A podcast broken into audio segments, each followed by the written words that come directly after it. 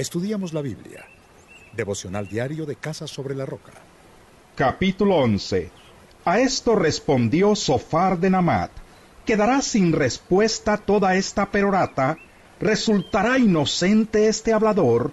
Toda esa palabrería nos dejará callados, te burlarás sin que nadie te reprenda.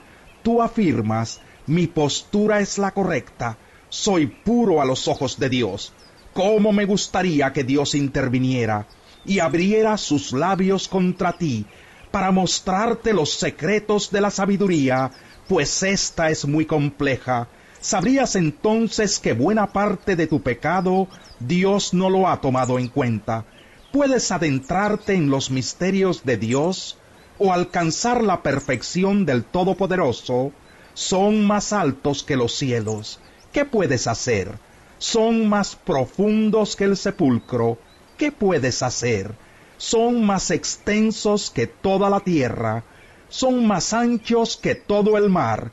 Si viene y te pone en un calabozo y luego te llama a cuentas, ¿quién lo hará desistir?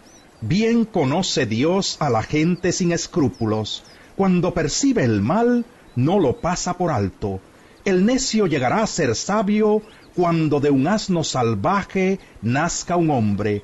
Pero si le entregas tu corazón y hacia él extiendes las manos, si te apartas del pecado que has cometido y en tu morada no das cabida al mal, entonces podrás llevar la frente en alto y mantenerte firme y libre de temor.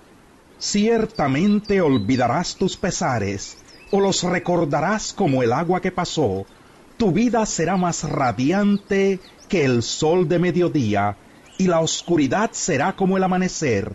Vivirás tranquilo porque hay esperanza, estarás protegido y dormirás confiado, descansarás sin temer a nadie, y muchos querrán ganarse tu favor, pero los ojos de los malvados se apagarán, no tendrán escapatoria, su esperanza es exhalar el último suspiro. Capítulo 12 A esto respondió Job, no hay duda de que ustedes son el pueblo, muertos ustedes, morirá la sabiduría, pero yo tengo tanto cerebro como ustedes, en nada siento que me aventajen, ¿Quién no sabe todas esas cosas?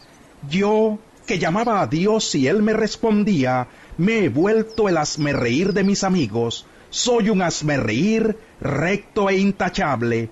Dice la gente que vive tranquila, al daño se añade la injuria. Al que está por caer hay que empujarlo. Los salteadores viven tranquilos en sus carpas. Confiados viven esos que irritan a Dios y piensan que pueden controlarlo, pero interroga a los animales y ellos te darán una lección.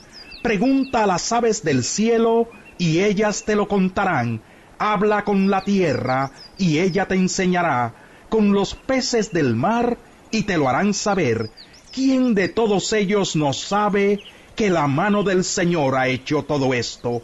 En sus manos está la vida de todo ser vivo y el hálito que anima a todo ser humano.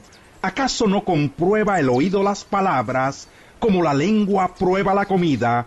Entre los ancianos se halla la sabiduría, en los muchos años el entendimiento. Con Dios están la sabiduría y el poder. Suyos son el consejo y el entendimiento. Lo que Él derriba, nadie lo levanta.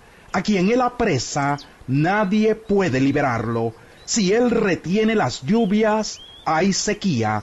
Si las deja caer, se inunda la tierra. Suyos son el poder y el buen juicio. Suyos son los engañados y los que engañan.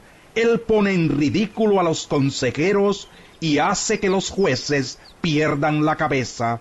Despoja de su autoridad a los reyes y les ata a la cintura un simple taparrabo él pone en ridículo a los sacerdotes y derroca a los que detentan el poder, acalla los labios de los consejeros y deja sin discernimiento a los ancianos, derrama ignominia sobre los nobles y deja en vergüenza a los poderosos, pone al descubierto los más oscuros abismos y saca a la luz las sombras más profundas, engrandece o destruye a las naciones, las hace prosperar o las dispersa, priva de sensatez a los poderosos y los hace vagar por desiertos sin senderos, andan a tientas en medio de la oscuridad y se tambalean como borrachos. Capítulo 13 Todo esto lo han visto mis ojos, lo han captado y entendido mis oídos. Yo tengo tanto conocimiento como ustedes, en nada siento que me aventajen, más bien quisiera hablar con el Todopoderoso. Me gustaría discutir mi caso con Dios, porque ustedes son unos incriminadores.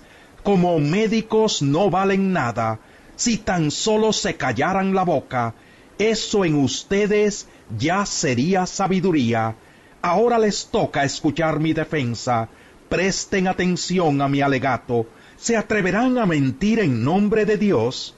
¿Argumentarán en su favor con engaños? ¿Le harán el favor de defenderlo? ¿Van a resultar sus abogados defensores? ¿Qué pasaría si él los examinara?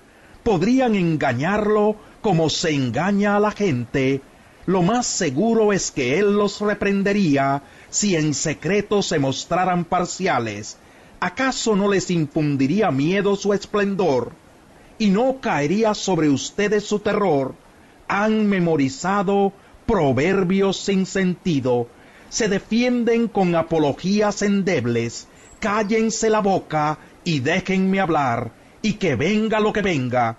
¿Por qué me pongo en peligro y me juego el pellejo? Que me mate, ya no tengo esperanza pero en su propia cara defenderé mi conducta. En esto radica mi liberación, en que ningún impío comparecería ante él.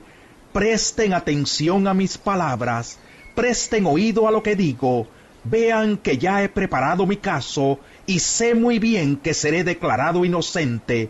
Hay quien pueda presentar cargos contra mí, si lo hay, me quedaré callado hasta que muera. Concédeme, oh Dios, solo dos cosas, y no tendré que esconderme de ti. Quítame la mano de encima y deja de infundirme temor. Llámame a comparecer y te responderé. O déjame hablar y contéstame tú. Enumera mis iniquidades y pecados. Hazme ver mis transgresiones y ofensas. ¿Por qué no me das la cara? ¿Por qué me tienes por enemigo? Acosarás a una hoja arrebatada por el viento perseguirás a la paja seca, has dictado contra mí penas amargas, me estás cobrando los pecados de mi juventud. Me has puesto cadenas en los pies, vigilas todos mis pasos, examinas las huellas que dejo al caminar. El hombre es como un odre desgastado, como ropa carcomida por la polilla